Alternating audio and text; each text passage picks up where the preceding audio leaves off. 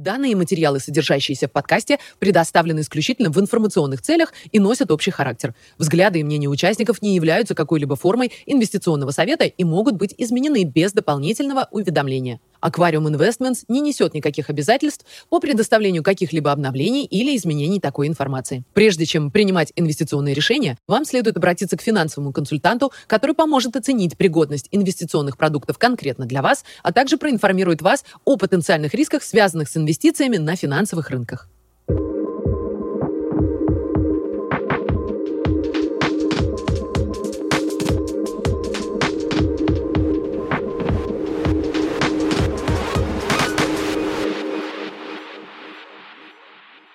Добрый день. Сегодня пятница, 15 июля, и мы снова записываем э, наш обзор экономических событий. А, привет, Никита. Здравствуй, Паша. Рад снова видеть тебя. Начинаем, как обычно, с доллара. В прошлый раз мы обсуждали, и казалось, что уже какого-то пика он достиг, около 105. Э, в итоге за месяц, э, ну, мы писали в начале июня, по-моему, числа 6, если я не ошибаюсь. С этого момента много чего произошло, и доллар продолжает тестировать какие-то новые вершины. Э, сегодня с утра была цена по долларовому индексу 108.30 примерно. Был он чуть-чуть выше. И главная причина этому – это поднятие ставки Федеральным резервом Э, больше, чем ожидалось, и мы это будем еще обсуждать. Ну, напомню, что долларовый индекс – это прежде всего евро и иена, э, и на самом деле доллар достаточно не против всего растет, я так бы вот сказал. Нефть, следующий график. Коррекция была, в принципе, по всему сырью вот за июнь довольно резкая, особенно резкая на индустриальных металлах. Э, нефть в прошлый раз была 116 или там 115, когда мы записывали. Сегодня утром она это, еще раз, это американский контракт WTI. Э, и сейчас она ниже 100, бренд около 100. Э, ну, то есть достаточно сильная коррекция за месяц, почти 20 долларов. Мы долго обсуждали вот эти недостачи на местах, э, проблемы с переработкой, то, что из стратегического запаса американцы эту, эту нефть на рынок выпускают. В любом случае, я бы сказал, что она достаточно высоко, ну вот ходит в таком диапазоне грубом 95-120. Да? В прошлый раз, когда мы падали на эти уровни, тоже казалось, что ну все, рост закончился. Посмотрим, что будет в этот раз. Это мы тоже отдельно будем еще обсуждать. NASDAQ и S&P э, за, за 12 месяцев графики, ну, здесь что-то комментировать излишне. Э, ну, NASDAQ падает больше, чем S&P. S&P порядка 20% с начала года, NASDAQ почти 30%. Это же подтверждается на сравнительном графике NASDAQ и крупнейших технологических компаний. С начала декабря мы здесь показываем прошлого года, э, ну, все ниже, немножко лучше выглядит Apple, чем все остальное. С середины мая можно сказать, что мы не падаем но и роста никакого нету. Золото-доллар тоже вместе с другими сырьевыми рынками под давлением мешает э, расти этот сильный доллар и поднятие ставки. 1700 сегодняшнее значение. Конечно, это по нам бьет. Возникает вопрос при такой высокой инфляции, которую мы видим долларовой, почему золото не растет. Но надо понимать, что золото это не, ну, как бы не инфляционный хедж сам по себе он скорее хедж от э, монетарной политики, да, там излишней, излишней печати денег, можно так сказать. И сейчас рассказывается история, что Федеральный резерв монетарную политику ужесточает, ставку поднимает, баланс уменьшает. В этом идея, да, то, что все получится у Центробанка, они поднимут ставку ровно настолько, насколько нужно. Э, никогда в истории так не было, но э, рынок, похоже, в это верит пока что. Та же самая история с серебром. Э, ну, напомню, что серебро – это индустриальный металл, не только монетарный. Ну и, конечно, падение индустриальных металлов влияет и на него. Тоже для нас это ничего хорошего. Нам приходится немножечко менять позиции торговые, да, потому что ну, непонятно, где конец этого, и, скажем, от прямой экспозиции мы уходим в какие-то отдаленные. Соотношение золото-серебро э, тоже в прошлый раз мы обсуждали. Э, было похоже, что оно как-то падает, это соотношение, но в итоге оно выше. Золото падает меньше, чем серебро, поэтому соотношение выше. Там. Кривая ставок – месяц назад и сегодня. Сегодняшние показатели – это светло-зеленая линия, и болотная – это месяц назад, на 14 июня. Локальный пик по всей кривой, вот именно 14 число. 15 числа было заседание ФРС, после которого, ну, во время которого они подняли на 75 базисов ставку. Это было самое большое увеличение ставки с 1994 года. Ну, вот такое за один раз, скажем. Да.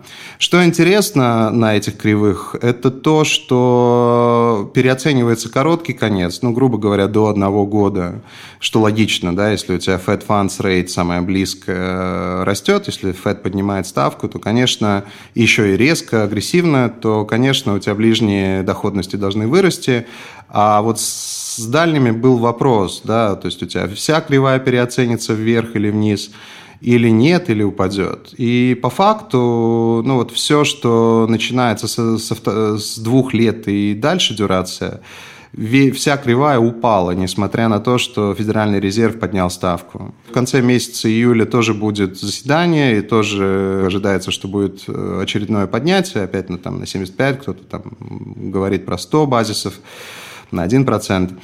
А, но мне кажется, что реакция будет такая же, да, то есть э, короткий конец будет э, приближаться к Rate, а дальний конец будет переоцениваться. И э, текущая кривая, она показывает инверсию уже практически на всей кривой, но если говорить про 2 года 10 лет, она такая очевидная, 2 года 30 лет, тоже очевидно. И ну, это как бы способ рынка сказать Федеральному резерву, что ну, совершается ошибка в монетарной политике. И уже, несмотря на то, что мы в цикле поднятия ставок, в принципе, на первый квартал 2023 года уже просируется снижение ставки. Ну и возникает вопрос, зачем вообще поднимать ставку, если ее так быстро придется снижать, там буквально через полгода. Ну, ответа на этот вопрос э, нет. Ну, наверное, мы можем порассуждать об этом с тобой. Облигации развивающихся рынков тоже под давлением, ничего не помогает. Естественно, сильный доллар приводит к тому, что в развивающихся рынках проблемы. Прежде всего из-за отсутствия долларовой ликвидности и индекс Э, он падает, он уже ниже уровней 2020 года, вот этой ковидной истории, ну и близок там, к 17-18 годам. Основные позиции, которые нас интересуют, опять же, мы тут смотрим с начала года, они все ниже, что-то больше, что-то меньше. А, ну, конечно, это нас радовать не может, и ну, будем обсуждать тоже сегодня, какие у нас планы на это, как это все воспринимать, и какие временные рамки мы видим ну, для восстановления, скажем, этого всего. Спасибо, Паша. Давай обсудим события в США. Начнем, наверное, с э, инфляции, да, потому что вот это поднятие ставки и ужесточение монетарной политики, оно напрямую связано с инфляцией, ну, по крайней мере, э, так заявляется Федеральным резервом и администрацией, в принципе, и вся, всякими политиками. Э, инфляция потребительская достигла своего пика в 9,1%. На этой неделе была эта цифра. Э, производственная инфляция тоже остается высокая, 11,3%.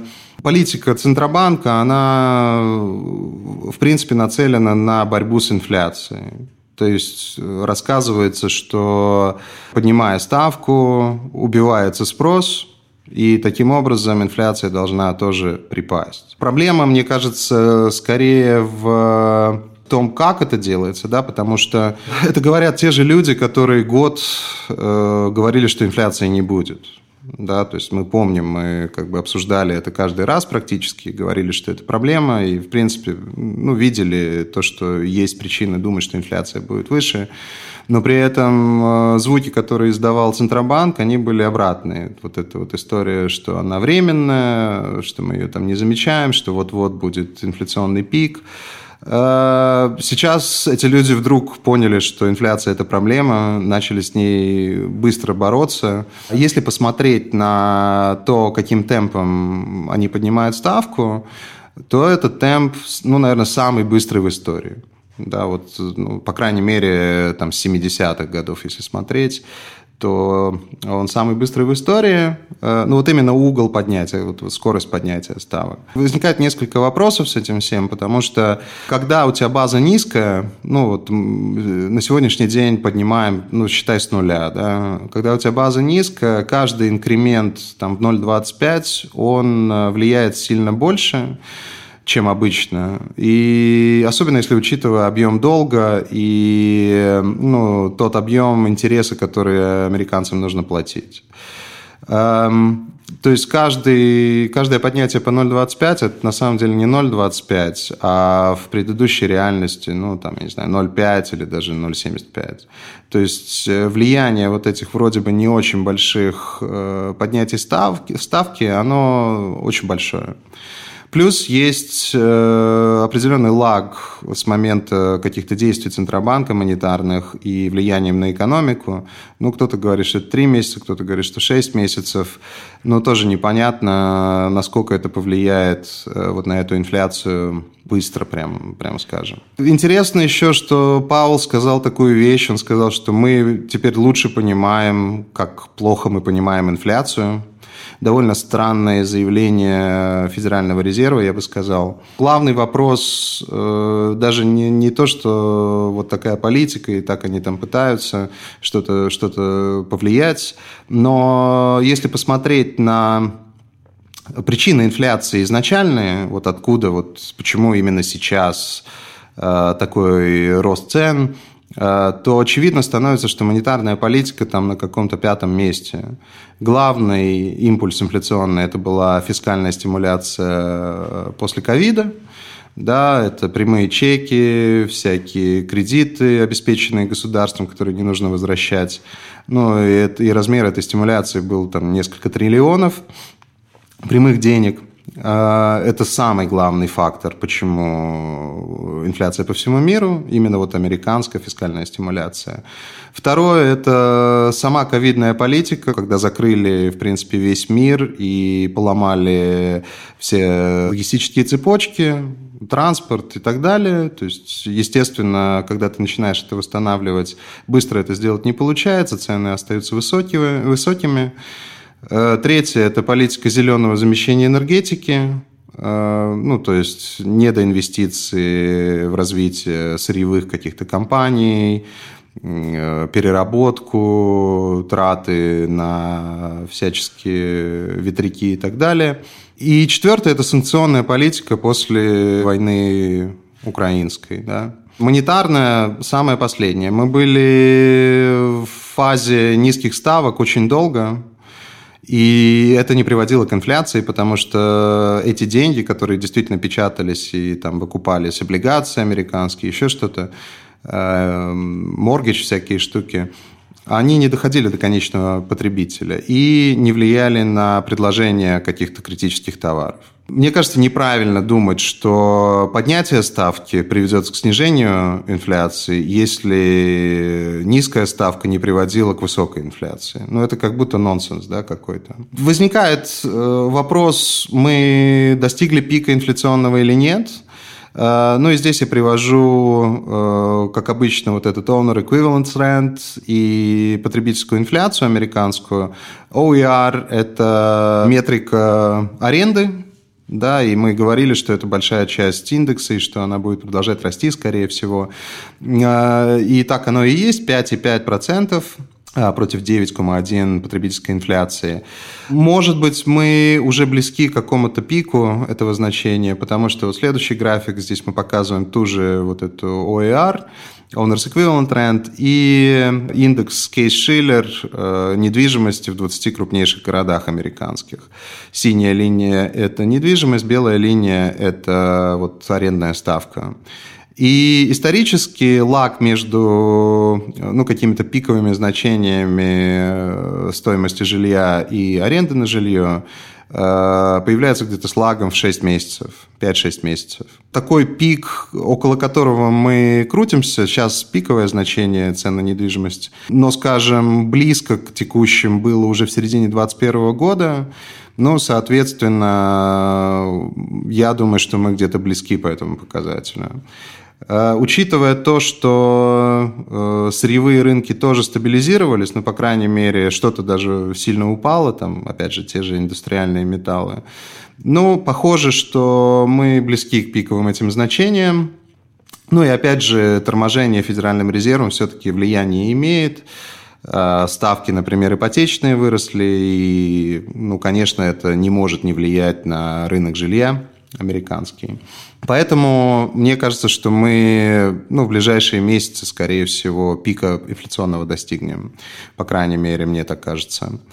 Что можно сказать про саму кривую? В прошлом цикле поднятия ставок э, terminal rate была 2,5%.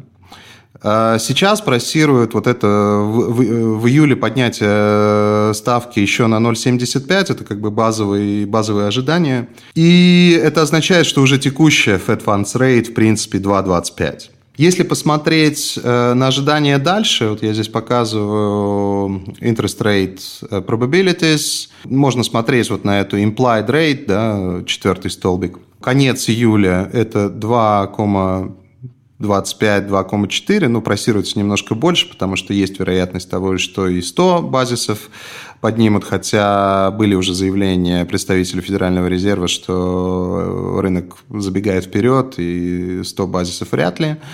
Но 0,75 точно, это 2,25. И дальше до конца года уже в цене рынка 3,5%. Ну вот на, на, на декабрьском заседании Э, до, к этому моменту они поднимут до 3,5%. То есть это где-то на процент выше, чем предыдущий терминал рейт, при том, что долго стало больше, проблем больше. Мне кажется, очень показательно то, что дальний конец кривой ставок упал, да, причем дальний, мы, когда мы говорим дальний, мы говорим от двух лет, то есть не такой дальний. Для меня в любом случае вопрос, э, зачем это делать, я не очень понимаю. Как будто это способ, ну вот просто иметь какую-то возможность для снижения ставки в будущем. И рассказывается, в принципе, сценарий, в который ну, рынок плюс-минус верит, что то, что называется Goldilocks сценарий, когда э, тютелька в тютельку попадает Федеральный резерв, немножко э, убирает спрос, но при этом и побеждает инфляцию. Еще раз, никогда в жизни так не получалось делать. Э, можно вот на эту инверсию посмотреть в другом виде, да, вот э, здесь, здесь два, две линии, 2.10 инверсии, 2.30, то есть это разница между ставками между двухлетними и десятилетними облигациями, двухлетними и тридцатилетними облигациями. И вот белая линия это 2.10, но она такая, то, что, то, на что смотрят в основном, а, потому что десятилетка очень важная во всяких, э, ну, тех же ипотечных, например, оценках, она такая базовая, к ней много привязывается всяких инструментов финансовых. И вот я линию прочертил э, горизонтальную, мы уже сегодня на уровне 2007 года предрецессионного. Чем дальше будет падать это соотношение, тем больше э, рынок будет говорить Федеральному резерву, что это ошибка. Ну, вот эти действия – это ошибка. 2.30 это еще дальше, и тоже он негативный, то это означает, что 30-летняя ставка ниже, чем двухлетняя на текущий момент. В этом очень немного логики, потому что деньги короткие стоят дороже, чем деньги длинные. То есть время не деньги, да, получается. Еще что можно посмотреть, это баланс Центробанка. Долго нам рассказывали, что будут снижать этот э, баланс начиная с июня должны были снижать там на, ну, опять же, по разным комментариям от там 60 миллиардов до 90 миллиардов. В итоге даже близко не снизили. Кто-то говорит, что есть лаг э, по settlement э, бумаг. Я не очень в это верю. Мне кажется, что здесь разговоров больше, чем дело. Ну, немножко снижается, но мы говорим там про 10-12 миллиардов. В принципе, начала года мы примерно на, том же, на тех же уровнях, около 9 триллионов. Э, будем смотреть. Еще что хотелось отметить в плане кривой, Это вот такой я показываю длинный график э, с начала 80-х. Это двухлетка текущая, да, то есть оранжевая линия, и синяя линия – это Fed Funds Rate, это вот как раз та ставка, которую изменяет Федеральный резерв или опускает, или поднимает. И что в этом графике интересно, каждый раз, когда Fed Rate достигала, ну, пересекала, можно сказать, двухлетнюю ставку, э, это было, по сути, или концом Э, цикла поднятия ставок или моментом паузы да, между циклами. Такие вертикальные линии провел, когда эти пересечения происходили, но явно видно, э, что вот как только это происходит, перестает Федеральный резерв поднимать ставку. Почему так происходит? Ну, э, я думаю, что в этом есть как бы определенная философия. Потому что если ставка Федерального резерва, вот это Fed Funds Rate выше, чем двухлетка, по сути, Федеральный резерв говорит, что 12 мудрецов знают лучше, чем миллионы людей. Да? Ну, если мы предполагаем, что нет влияния на рынок какого-то. Сейчас влияния нет, Федеральный резерв не покупает, по крайней мере, может быть, он не снижает свой баланс, но он точно не покупает дальние облигации. Какие-то T-bills все равно покупаются. По сути, происходит price discovery. Если так смотреть, то, ну, скажем, текущая ставка 2,25, вот до конца года просируем вот эти три с половиной, да, вот я еще раз показываю, декабрь месяц три с половиной. Ну, по сути, двухлетка уже, уже там, да, двухлетка 3,12, э, если будет 2,25, ну да, еще места много, но так как в рынке уже спросировано еще 75 базисов на сентябрь месяц, ну, если чудо не произойдет и данные не будут как-то сильно улучшаться, то я думаю, что вот этот момент пересечения Fed Funds Rate и двухлетней ставки, он, ну, до конца года произойдет. Длинное у меня получилось объяснение, но если так совсем просто, э, я думаю, что вот это пересечение произойдет до конца года, и, скорее всего, это будет концом этого цикла. Эм, и это, наверное, будет самый быстрый цикл в истории. Вот так я бы на это смотрел. Ну, это неудивительно, учитывая все проблемы, с которыми Федеральному резерву приходится э, работать, да. Пару слов можно сказать про доллар. Кажется, что он суперсильный, но если посмотреть объективно, то э, он растет достаточно селективно. Однозначно растет против э, большинства валют. Евро, иена особенно, развивающихся рынков, которым нужно покупать за доллары, тоже сырье, например но он не особо растет против юаня, он не растет против рубля, понятно, но по другим причинам. Он не растет против нефти, если смотреть с начала года. И он э, достаточно, ну, не очень сильно растет против золота. Да? То есть золото с начала года минус 5-6%. Ну и по сравнению с другими активами Э, не так сильно оно и скорректировалось. И возникает вопрос, да, вот что этот сильный доллар дает Америке, ну, из позитивного. И, в принципе, не так и много, потому что Э, сильная валюта прежде всего помогает э, с ценами на импорт, да, то есть ты на свой доллар можешь купить больше какого-то сырья, но нефти больше ты купить не можешь, газа больше ты купить не можешь, цены остаются высокими, еда тоже достаточно высокая, мы там еще посмотрим эти графики чуть позже. Товары потребления, которые ты покупаешь э, в Китае, тоже не так сильно выигрываешь. Проигрываешь довольно много, потому что сильный доллар, он создает давление ну, практически на все, в том числе и на американскую экономику. Но такой явный пример э, негатива – это то, что э, когда ты поднимаешь ставку и растет доллар, по сути, ты с рынка собираешь э, долларовую ликвидность. И когда долларовую ликвидность достать трудно, э, иностранцы начинают продавать твои доллары, ну, от, э, начинают продавать активы, которые деноминированы в долларах.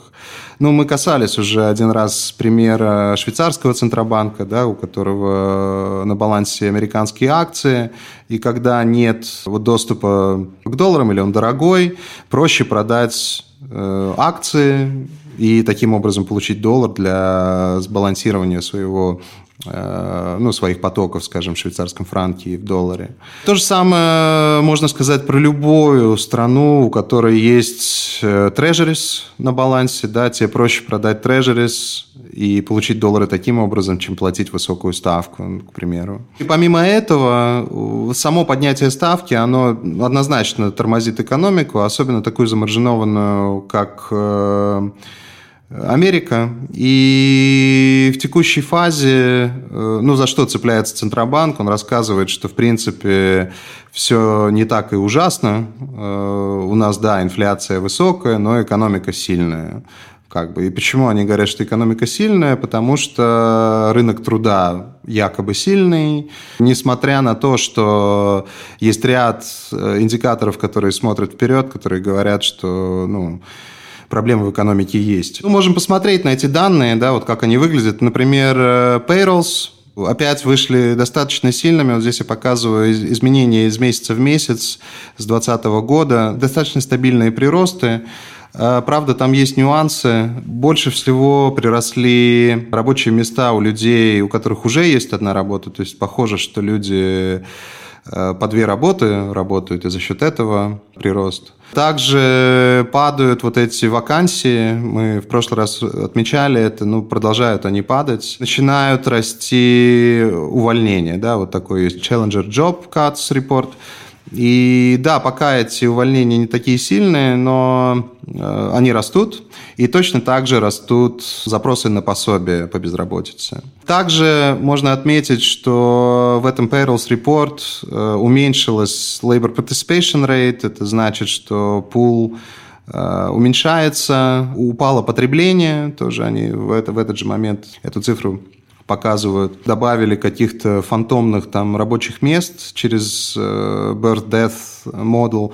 Ну, то есть я, я к тому, что вопрос, насколько действительно этот э, рынок сильный. И нужно понимать, что цифры по безработице, они с лагом в два месяца. То есть это мы как будто в прошлое смотрим. Если посмотреть на какие-то опросы, которые смотрят будущее, ну, там, например, consumer sentiment, э, то он на своих абсолютных низах 70-х годов. То есть вот этот показатель в 50 для потребительской экономики, но ну, ничего хорошего не сулит. Ипотечные ставки высоко, понятно, почему потребитель не рад. Заваливаются продажи домов и разрешений на строительство домов. И вот этот график, мне кажется, что он очень важный. Это общий revolving credit, ну то есть сколько номинально кредита кредитов э, потребитель набрал. И синяя линия – это процент сбережений от доходов. Выглядит так, что за счет кредитования, то есть там, не знаю, кредитные карточки, финансирование под недвижимость, ну там любые как бы возможности кредитования используются для потребления. PMI Manufacturing, PMI Services – это показатели, которые немножко в будущее смотрят. Там есть составляющая опросов вот этих закупочных менеджеров. Они тоже, если не показывают сокращение, то точно не показывают улучшение да, этого всего. Такая динамика не очень хорошая. И все это видно в так называемом City Economic Surprises Index, когда цифры выходят хуже ожиданий они как бы минусом идут, и когда лучше ожиданий плюсом.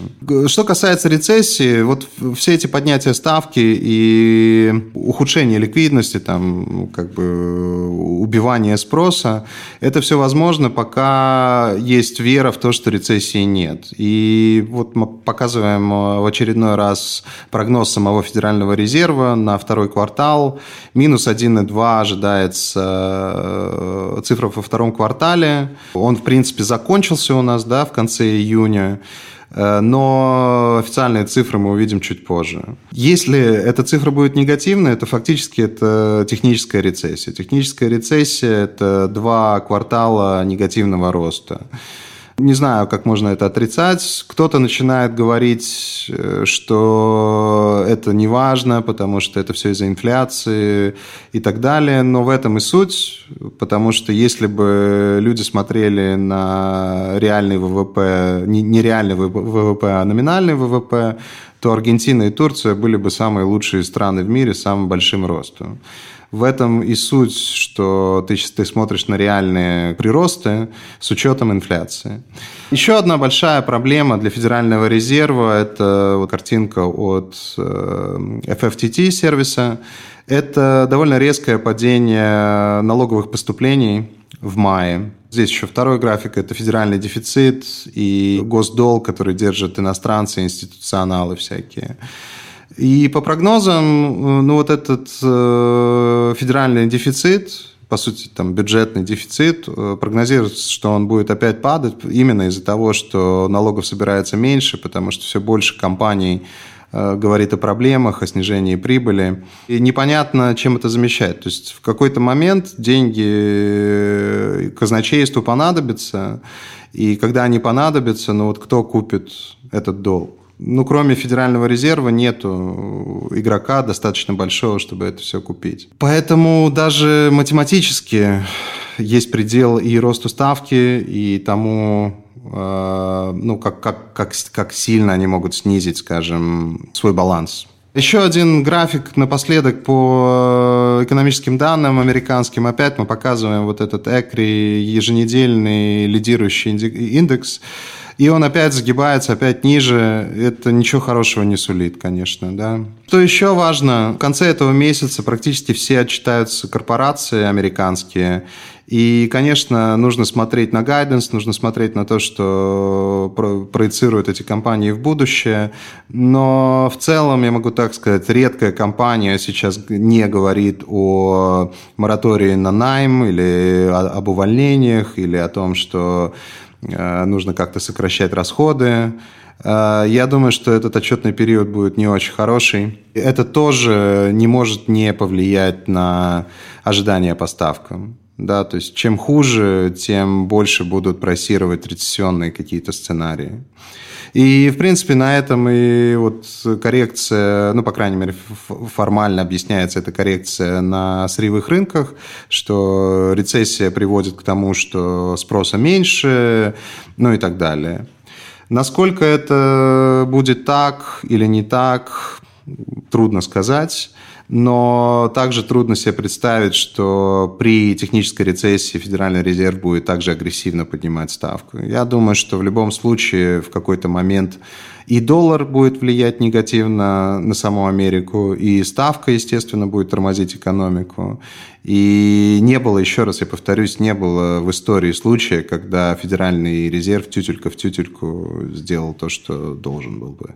Они опоздали с поднятием ставки, пропустили, прозевали эту инфляцию. Сейчас они поняли, что есть инфляция, но похоже, что она уже пикирует, а рынок говорит, что стимулировать придется очень скоро. Ну, как бы похоже, что загнан в угол, да, Федеральный резерв.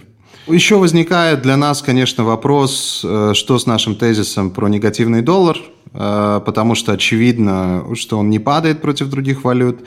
Ну, еще раз я повторюсь, что когда мы говорим про негативный тезис по доллару, мы прежде всего говорим про покупательную способность доллара, то есть э, сколько доллар покупает физического товара, и, как мы уже сказали, частично он покупает меньше, ну, как нефти, например, да, частично больше, как там с индустриальными металлами. А, ну, еще раз, переоценка этих индустриальных металлов, она произошла за месяц. То есть я бы не делал какие-то выводы по этому поводу. Э, очевидно, что мы наблюдаем такую довольно драматичную смену на геополитическом вот этом всем фронте. И для меня вот это поднятие ставки, оно меньше связано с э, желанием победить инфляцию, потому что, ну, вообще под вопросом само желание. И, как мы уже обсуждали, вот эти инструменты тоже, ну, вряд ли они, вряд ли поднятие ставки, ну, я не знаю, делает предложение нефти больше, например, или меняет как-то логистические цепочки в лучшую сторону или как-то Китай заставляет с тобой торговать на лучших условиях. Я думаю, что это часть вот этой гибридной, гибридного противостояния между Америкой и сырьевиками, да, вот в широком смысле. И понятно всегда было, что такой сценарий есть, да, что они будут пытаться бороться с инфляцией через поднятие ставки, что доллар может вырасти. Но когда мы это обсуждали, всегда я говорил, что, скорее всего, это будет очень короткая попытка, учитывая все факторы, ну вот большинство этих факторов, то, что у иностранцев много активов американских, например, э, это в итоге приводит к проблемам внутри Америки. Да, то есть, э, но попытка все равно это есть. Для меня она достаточно иррациональная, но похоже, что мы находимся в мире нерациональном вообще. Там, скажем, если бы мне если бы мне рассказали, как будет вести себя Европа, ну вот какие решения будут приниматься, там, и в январе бы мне это вот рассказали все этого года, я бы просто не поверил. Ну, честно. Потому что я не понимаю, зачем умным людям делать себе хуже. А, Причем в сценарии, который довольно линейный, да, там, там нет особых вариантов. А, поэтому это может какое-то время продлиться, но я думаю, что это будет последняя ошибка Федерального резерва, ну, в том плане, что придется э, чем-то жертвовать, да, в этом смысле. Ну, и, скорее всего, это будет вот этот резервный статус, потому что сырьевики как-то очень уж собрано договариваются, и все время какие-то там разговоры про создание каких-то блоков, валют там, сырьевых там, и так далее. То есть, э, ну, похоже, похоже, мир настроен достаточно решительно, чтобы модель сменить. Ну, американцы сопротивляются, но я думаю, что это такая... Этот высокий доллар против евро – это первая победа. Ну и главное, ну вот скажем, если смотреть именно на евро-доллар, а, да, у тебя доллар выше, Соответственно, там паритет мы перешли э, в какой-то момент, сейчас чуть выше. А, то есть это что дает американцам? Это дает возможность купить европейские продукты или сервис дешевле. Ну, тебе нужно меньше долларов на эквивалент, э, там, не знаю, BMW. Но вопрос другого порядка. Есть ли BMW, который ты можешь купить? Ну, то есть, э, насколько это вообще влияет. И второй вопрос, это нужно ли BMW потребителю, который, ну, явно не рад, э, ну, судя, судя по этим графикам и тому, что мы видим в вопросах каких-то. Конечно, это переоцен... Конечно, если доллар растет, э, для тех активов, которые мы держим, это плохо. Но возникает вопрос, что мы могли сделать, чтобы так не было. Ну и, в принципе, единственный вариант – это было все закрыть в январе и ждать коллапса. А, потому что, еще раз, с начала года упали все акции практически, за исключением там, каких-то сырьевых отдельных историй. Нефтяники там американские, европейские и так далее. А, какие-то пищевые темы, но, все, но индексы все упали. И развивающиеся страны, не разв... и развитых стран, и не, не, не развивающихся стран. То же самое с облигациями. Упали и трежерис, и э, корпоративный долг, и развивающийся стран долг. Можно там спорить про пропорции, но прятаться особо негде. У нас подход долгосрочный, да, то есть мы покупаем активы такие, которые в надежде на то, что даже при каком-то драматичном сценарии, и текущая ситуация достаточно драматичная, ну, я показывал эти графики, да, там и на уровнях там восьмого года по каким-то там, и, и, и даже до этого, а, что они все равно остаются активами, что они не дефолтируют, что они продолжают развиваться, да, несмотря на какие-то вот проблемы, ну, которые э, ну, искусственно сделаны. То есть, скажем, если говорить про компании, например, европейские, то их результаты балансовые – это следствие плохой политики. Да, ну, то есть, как бы об их интересах никто не подумал. Эм, но бренды остаются хорошими, да, эти компании все равно остаются, они продолжают производить там и так далее. Поэтому мы смотрим долгосрочно. Тезис не поменялся, несмотря на то, что доллар выше. И я думаю, что после смены вот этого режима мы очень быстро будем переоцениваться в другую сторону. Ну, еще надо понимать, что волатильность тоже очень сильно выросла, скорости тоже выросли. Вот это то, что за месяц очень резко все переоценилось, это значит, что волатильность выше. И я думаю, что в этом есть логика определенная, потому что много непонятного и действия всех сторон ключевых каких-то крупных. И вот еще раз я повторюсь про вот эту политику Центробанка, когда ты ну, поднимаешь, чтобы опустить, ну, это удивительная как бы история по мне. Давай теперь обсудим, что происходило в мире. Мы, в принципе, уже говорили про влияние высокого доллара на развивающиеся страны. Конечно, это ничего хорошего. Вот такая выборка с 1994 года – это самые худшие показатели, ну, считая за сколько, за 30 лет э, с начала года. Год еще не закончился. Посмотрим, как это будет выглядеть вторую половину. Может быть, что-то поменяется, но пока это один из худших э, годов за ну, такую новейшую историю для э, облигаций развивающихся рынков. Я хотел еще быстро пройтись по сырьевым активам, ну просто показать, что далеко не все они корректируются. Э, во-первых, э, цены на еду, да, коррекция есть, но взвешенный индекс показывает, что не такая и сильная, то есть эта проблема остается, несмотря на то, что довольно сильно скорректировалась пшеница, кукуруза, все равно высоко. И здесь я сделал график энергетических активов, то есть, ну, нефть – это не только энергетика, еще полимеры, но, скажем, э, можно тоже рассматривать как энергетическую составляющую, можно сжечь ее. А, газ и европейский, и американский, и уголь. И здесь за год, за 12 месяцев мы смотрим, ну и видно, что газ европейский больше всего вырос в 5 раз. Уголь э, тоже на своих пиках. Получается сколько? 180% рост, прирост в два раза. Нефть – самый низкий прирост, но все равно мы говорим про 33% за 12 месяцев. И газ американский, локальный, тоже вырос на 80% а, за эти 12 месяцев. То есть э, сила доллара, если смотреть выражение сырьевом, она не распространяется на энергетику.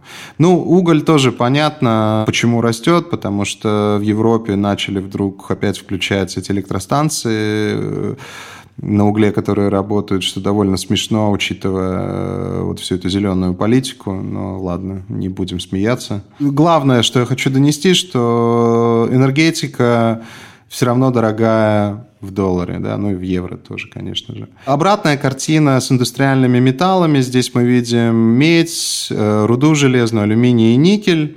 Тоже за 12 месяцев, но и видно, как они довольно драматично и в основном в июне упали.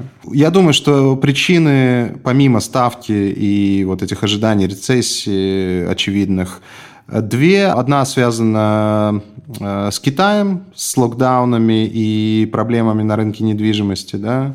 И вторая – это то, что в Европе похоже, все производство тормозится, ну, по крайней мере, задержки там всякие и, и так далее. Я общался, ну, это анекдотичный как бы пример, но я общался с э, довольно крупными трейдерами физического металла, которые и с Европой работают, и с Китаем. Ну, и ситуацию в Европе они описывают как восьмой год, ну, вот эквивалентный восьмому году. Поэтому я думаю, что в это упирается, скорее всего.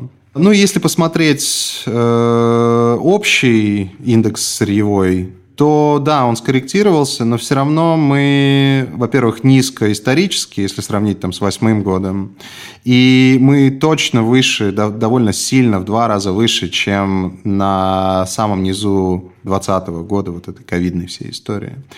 То есть э, делать выводы какие-то о том, что сырье упало, и это как-то повлияет на инфляцию очень положительно, но я бы не стал. Э, может быть, закончилась фаза роста какая-то, да, вот такая резкая, но говорить про то, что как бы все позади, и теперь мы в дефляционном моменте и будем падать, потому что потребление падает, ну, мне кажется, что это рано. И самое главное, это не бьется с заявлениями администрации американской, которая э, ну, компенсирует недостачу нефти из своих стратегических резервов. Если бы все так было просто, ну зачем тогда стратегические резервы свои использовать? Я не думаю, что в этом есть много правды. Что еще можно сказать э, про сырье? Ну вот сегодня Байден э, находится в Саудовской Аравии. Такая довольно распиаренная была поездка. И в итоге уже были заявления о том, что администрация американская не ждет увеличения немедленного э, добычи. Э, мы много раз обсуждали то, что есть пределы возможностей ОПЕК+. Э, я думаю, что это правда. Я думаю, что они ну, не могут просто, даже если бы хотели, производить больше. Но и вопрос, хотят ли. Вот здесь я показываю рост ВВП Саудовской Аравии, к примеру. И ну, явно, что это рекорд за после, там, с 2011 года. Я думаю, что их как раз все устраивает в этом всем деле.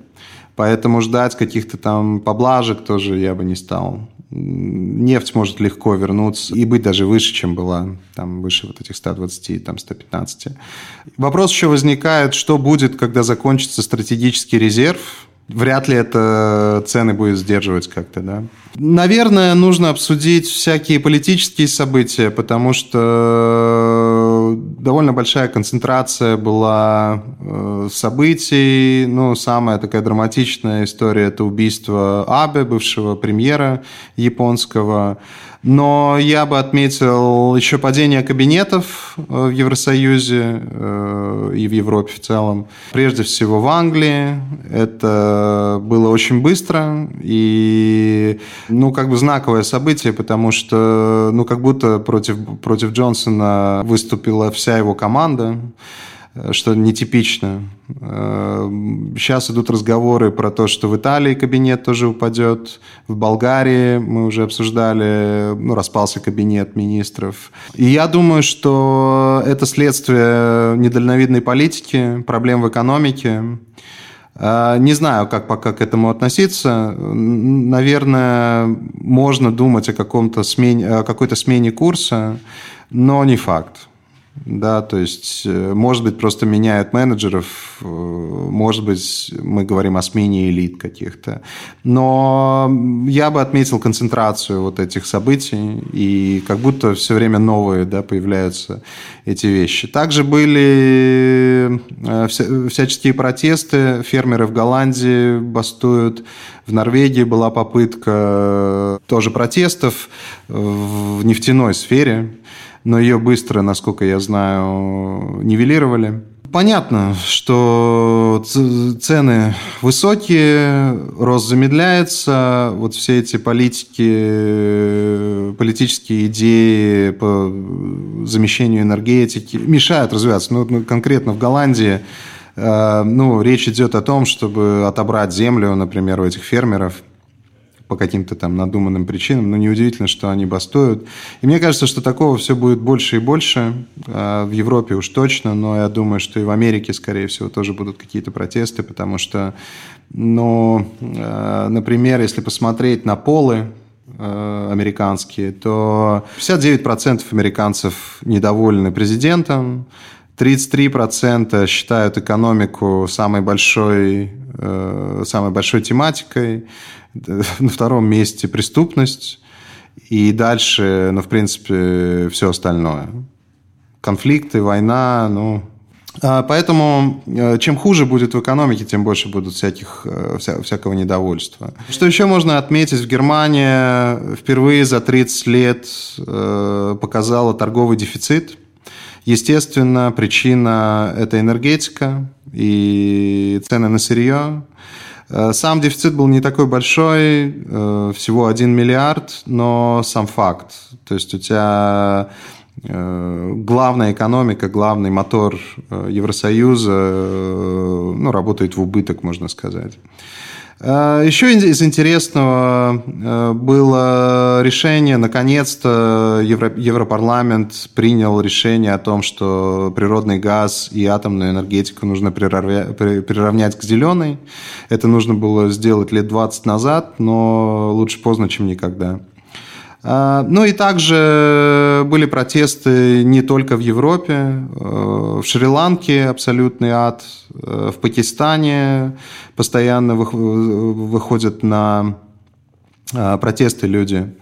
Кризис абсолютно глобальный, и со всех сторон ну, вот, не, нет мест, где было бы, была бы там так называемая тихая гавань, да, вот как, как любят говорить.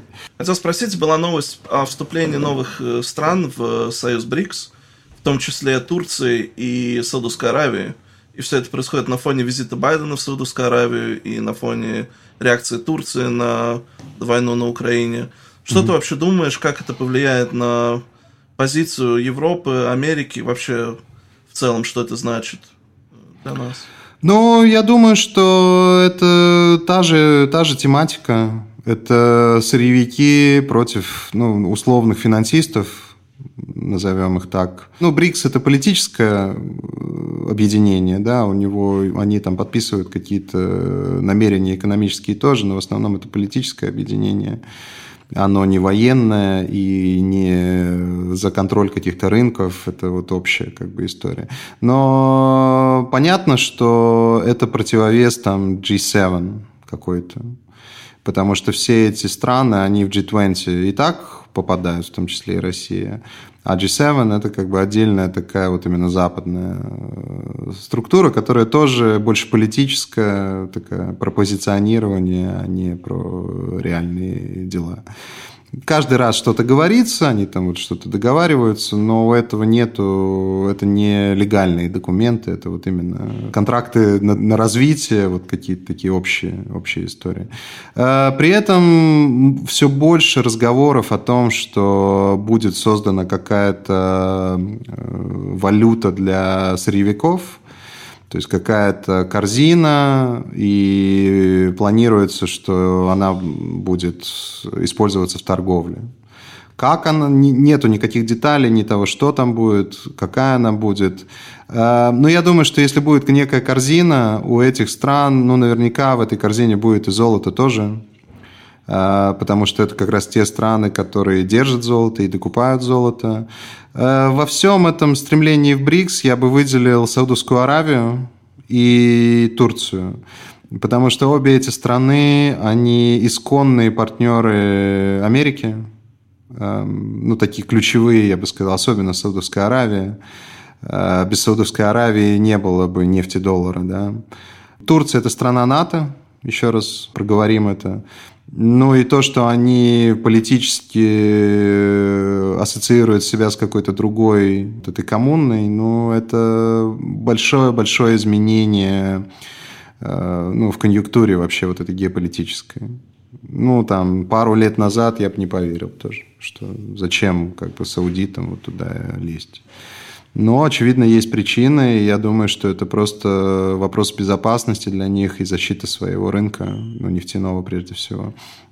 Интересно еще, что э, Пауэлл, да, из Федерального резерва, тоже в какой-то момент зачем-то сказал, что в будущем э, вот эти изменения, которые происходят в монетарной глобальной системе, могут повлиять на роль доллара в этой в, меж... в этой международной системе.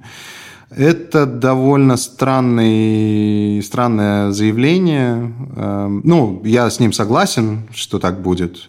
Но э, все-таки для центробанкира, который пытается сохранить вот эту резервность, очевидно, да, вот поднятием ставки и вот этими всеми телодвижениями, э, убиранием ликвидности, ну, довольно такая откровенная было, откровенное заявление.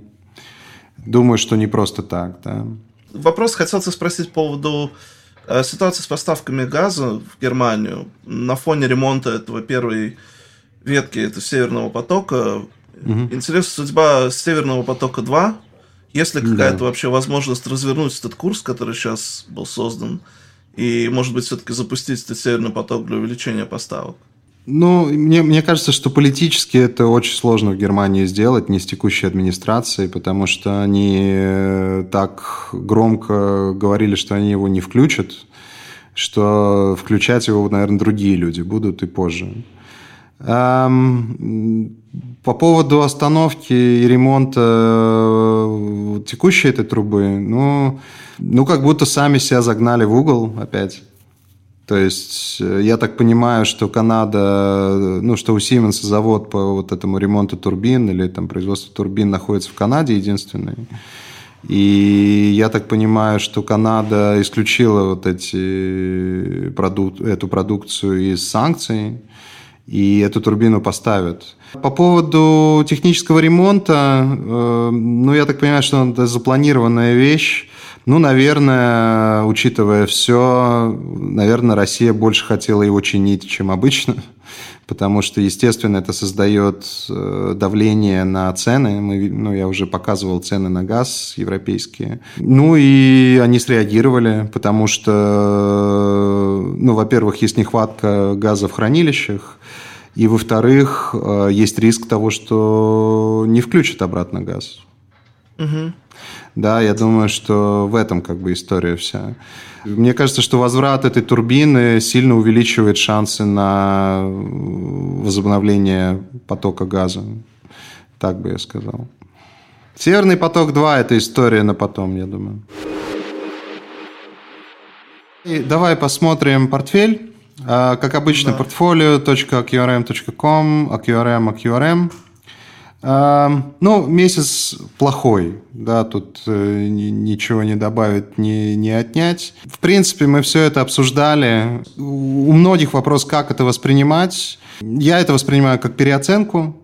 Уж точно то, что касается российских активов и связанных с Россией активов, ну, туда же попадает Белоруссия, там ВТБ, вот все эти облигации а, которые оценены, ну, грубо в ноль. По облигациям развивающихся рынков я тоже это воспринимаю как переоценку. Главное, чтобы не было дефолтов, э, и долг продолжал э, обслуживаться. То есть, как любой долг, пока платят проценты и вовремя, и своевременно, ну, значит, этот долг обслуживается. Пока дефолтов среди тех бумаг, которые мы держим, нет. Ну, если не считать э, российских эмитентов, и Белоруссию, да, которым просто не дают заплатить. Э, возможность оплаты есть. По поводу акций, ну там смешанная картина, какие-то акции даже растут, ну там нефтяные вещи, компании, которые едой занимаются. Мы не держали и не держим какие-то спекулятивные истории, но в том плане, что какие-нибудь технологические акции с высокими валюациями, даже хороших брендов. Это все системные вещи из разных регионов, из Европы, развивающихся рынков, России и так далее. Я думаю, что ликвидность точно влияет на это. Я думаю, что вместе с возвратом ликвидности и они тоже подрастут. Ну и, конечно, очень хотелось бы увидеть какую-то стабилизацию геополитическую, потому что это для Европы конкретно это самое главное. Вообще, если Европу оставят в покое, все, все будет хорошо. Но, к сожалению, не оставляет. Что касается металлов, немножко изменяем эту позицию, немножечко э, переформатируем. И учитываем то, что ликвидности стало меньше. И, грубо говоря, я бы смотрел на это все как э, потерю ликвидности временную. И если мы правы в итоге про доллар и про то, какой финал у этого всего, ну, я думаю, что возврат будет достаточно быстрый обратно.